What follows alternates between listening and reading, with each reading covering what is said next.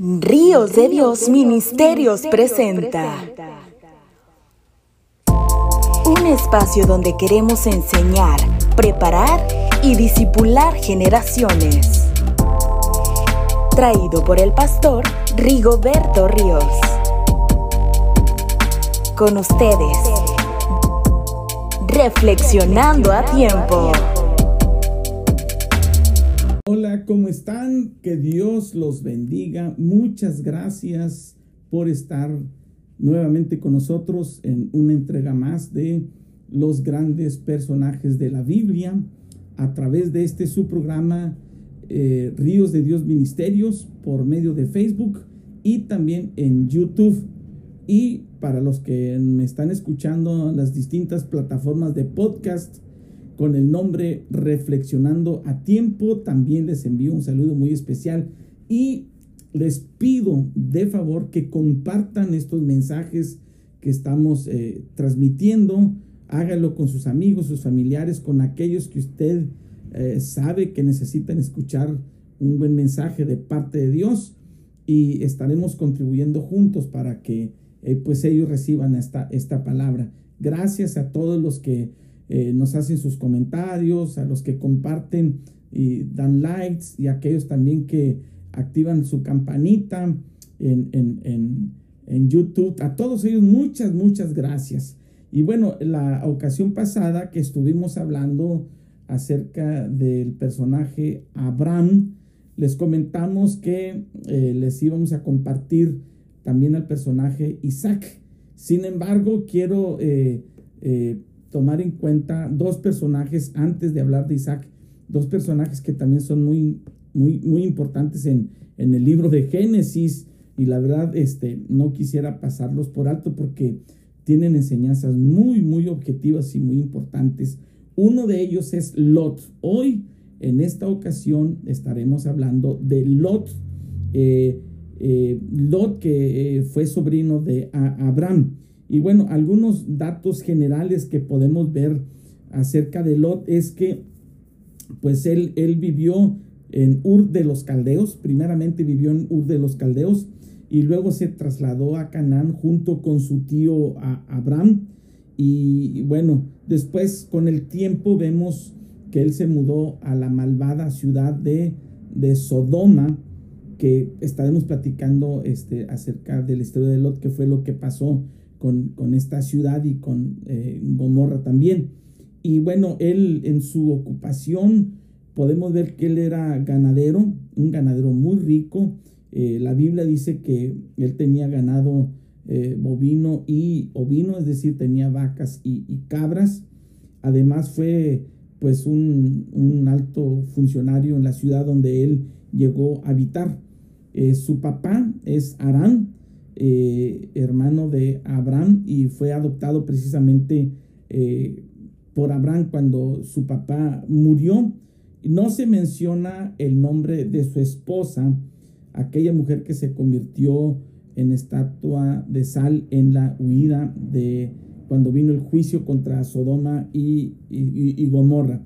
Y pues podemos ver aquí entonces algunas situaciones que, que pasaron con, con Lot. No sé si usted eh, ha conocido algunas personas que eh, simplemente pues viven a la deriva, a estas personas que no tienen un objetivo claro, que no tienen un plan, un proyecto de vida y cuando tienen la oportunidad de tener este proyecto de vida o cuando tienen la oportunidad de, de, de hacer algún plan, ellos tienden a seguir la ley del menor esfuerzo buscan de alguna manera evadir cualquier responsabilidad que pudieran tener para poder llegar a sus metas. Y bueno, pues precisamente este, ah, es lo que pasó con, con, Lot. Cuando, cuando Lot era joven aún, pues perdió a su padre y, y aun cuando esto debió haber sido muy, muy difícil y muy duro para,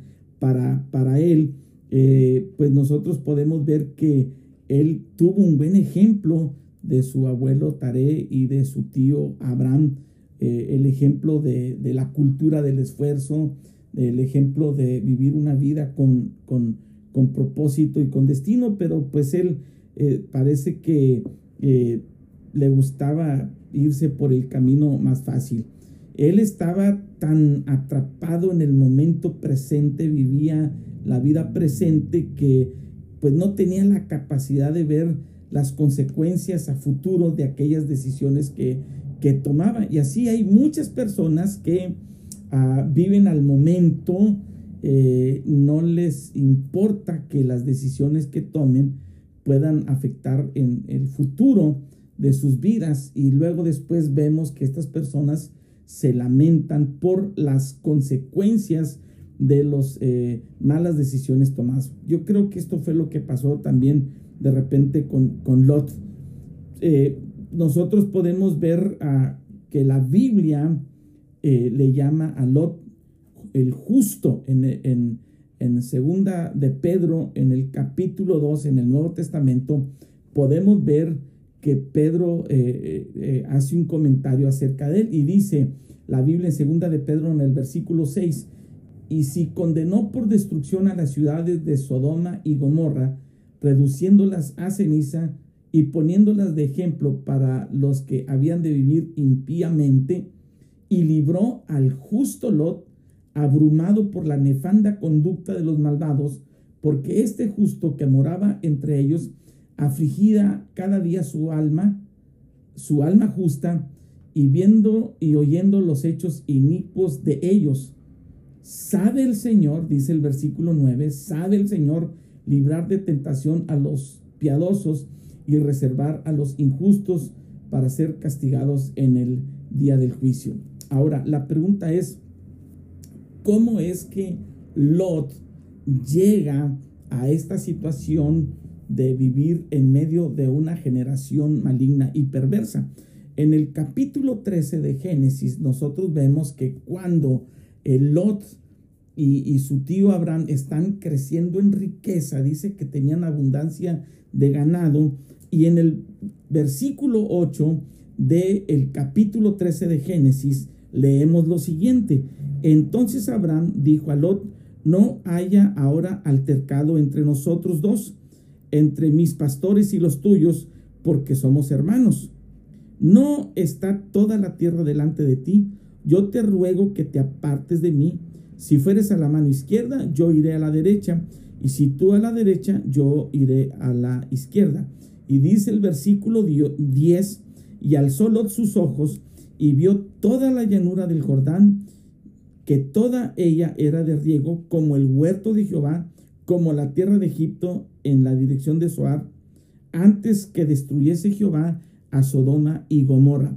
Estamos viendo cómo a Lot alza sus ojos y se vislumbra por las apariencias de esas llanuras, de, esos lugares, y dice la Biblia que él los vio como si fueran el huerto de Jehová. No eran eh, propiamente así, sino que él se fue por las apariencias, vio, wow, aquí hay mucha abundancia, y entonces sin consultar a Dios, sin, sin consultar con su tío, sin tomar en cuenta el consejo, él dijo, me voy hacia esa dirección porque se dejó llevar por lo que sus ojos veían. Y dice el versículo 11, entonces Lot escogió para sí toda la llanura del Jordán y se fue Lot hacia el oriente y se apartaron el uno del otro.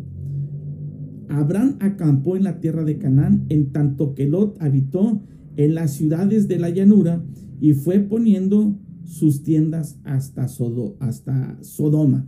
En otras palabras, Lot no llegó a Sodoma eh, con una decisión determinante que llegó ahí, sino que poco a poco él se fue a las llanuras que estaban cerca de esa ciudad y luego vemos que de un momento a otro pues ya terminó dentro de esa ciudad.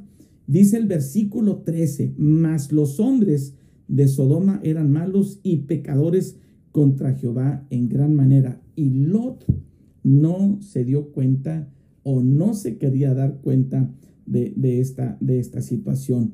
Y entonces podemos ver eh, cómo eh, pues eh, llega el punto en que Lot ya está dentro de esa ciudad y más adelante nosotros podemos ver que hay tres personajes, tres ángeles que visitan a Abraham y luego también visitan a Lot.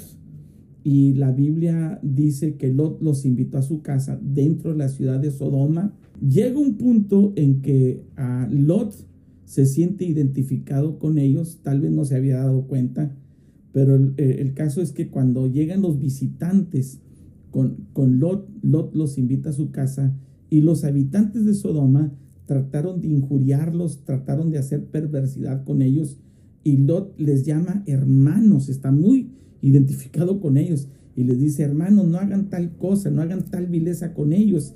Es más, miren, les ofrezco a mis hijas, hagan con ellas lo que ustedes quieren. Y usted conoce la historia de lo que pasó eh, con estos eh, hombres. Dice que desde el más viejo, del más grande hasta el más pequeño, todos eh, querían cometer vileza contra los visitantes que estaban con Lot. Entonces dice la Biblia que eh, ellos extendieron su mano para tratar de entrar a la casa de, Lot y estos eh, visitantes, estos dos personajes, le preguntan a, Lot, ¿tienes alguien más en tu, en tu casa? Hijos, yernos, aquí? Y, y dice, sí, efectivamente tengo a, a, mi esposa, tengo a mis hijas y a mis yernos. Y, y la Biblia dice que uh, estos, eh, estos personajes le dijeron a Lot, bueno, pues prepárate porque vas a huir con ellos porque vamos a destruir esta ciudad. Y usted conoce la historia cuando salen Lot con su, con su, con su esposa y sus hijos porque eh, los yernos no le hicieron caso, no quisieron creer en el mensaje de él. Y huyendo, les dicen estos eh, ángeles, estos personajes, le dicen a Lot, eh, huyan de esta ciudad, no vean hacia atrás, escapen por su vida. Es imperativo que escapen por su vida. Y la Biblia dice que, que cuando iban corriendo fuera de la ciudad, la mujer de Lot ve hacia atrás y eh, se convierte en estatua de sal. Quizá porque la mujer tenía valores eh, en, su, eh, en, la ciudad que estaba dejando. No estoy hablando solamente de valores materiales, sino de cosas que tenían dominada su corazón y, la orden que habían recibido de parte de Dios a través de, de, estos, estos ángeles es que ni siquiera se atrevieran a voltear hacia atrás. Muchas veces Dios nos ordena a nosotros que dejemos un pasado que nos ha agobiado, que dejemos un pasado que nos ha hecho daño y nos dice, escapen, huyan, dejen, dejen ese pasado que, les ha hecho daño. Y a veces nosotros tratamos de atisbar, de, ver hacia atrás y recordar aquellas cosas que, que a veces nos empeñamos a dejar, mientras que Dios dice, déjalo todo, camina hacia adelante que yo tengo cosas nuevas para ti. Después vemos nosotros que más adelante las hijas de, de, Lot, eh, eh, viendo que su padre estaba embriagado y, y, cansado por dos ocasiones, ellas cometieron incesto con, con Lot. Y de esa relación incestuosa nacieron dos hijos, que son Moab y Amón. De ahí viene la, las naciones de los moabitas y de los amonitas. Algo extraordinario que yo puedo ver aquí en esta historia es que de los descendientes de, de Moab viene la línea mesiánica porque de Moab era Ruth. ¿Se acuerda usted la historia de Ruth, la moabita, que más adelante estaremos viendo esta apasionante historia? De ahí vemos nosotros que eh, Ruth y, y, y Boaz fueron los tatarabuelos del rey David por donde viene la línea mesiánica. Y cuando yo analizo esta situación, yo puedo ver que esta historia nos enseña que eh, tenemos la esperanza en el sentido de que Dios perdona y a menudo saca circunstancias positivas de, de las cosas malas, de, de esta relación incestuosa, le digo, salen los moabitas, cuya descendiente es Ruth, y de ahí viene la línea mesiánica por la que después vemos nosotros después que, nace eh, el Señor Jesucristo. Y la descendencia, las generaciones, podemos verlas que están descritas en el capítulo primero de Mateo, de Ruth la, Moabita. Entonces, la pregunta que hoy nos hacemos para concluir, ¿qué dirección lleva nuestra vida? ¿Tomamos en cuenta a Dios en las decisiones que tomamos o nos alejamos de Él para tomar nuestras propias decisiones sin importar las consecuencias que puedan venir en el futuro. Yo puedo ver aquí a, Lot que a pesar de las decisiones equivocadas que él tomó, Dios tenía un propósito y un plan definido eh, para su descendencia. Y ya para concluir, quizá nosotros estamos tomando decisiones equivocadas y nos estamos apartando cada vez más y más del propósito divino que Dios tiene para, para nuestra vida. Pero aún así, con los resultados que tenemos a causa de esas decisiones equivocadas, Dios las aprovecha para sacar algo bueno. Por ejemplo, podemos verlo en Génesis 19, 16, que dice, y deteniéndose él, los varones le tomaron de su mano y de la mano de su mujer y de las manos de sus dos hijas, según la misericordia de Jehová para con él, y lo sacaron y lo pusieron fuera de la ciudad. Vemos cómo Dios mostró su misericordia cada momento y cada instante para con Lot. De la misma manera, tal vez nosotros nos encontramos en, en una Sodoma o en, en, una, o en un lugar equivocado que nunca pudimos haber estado.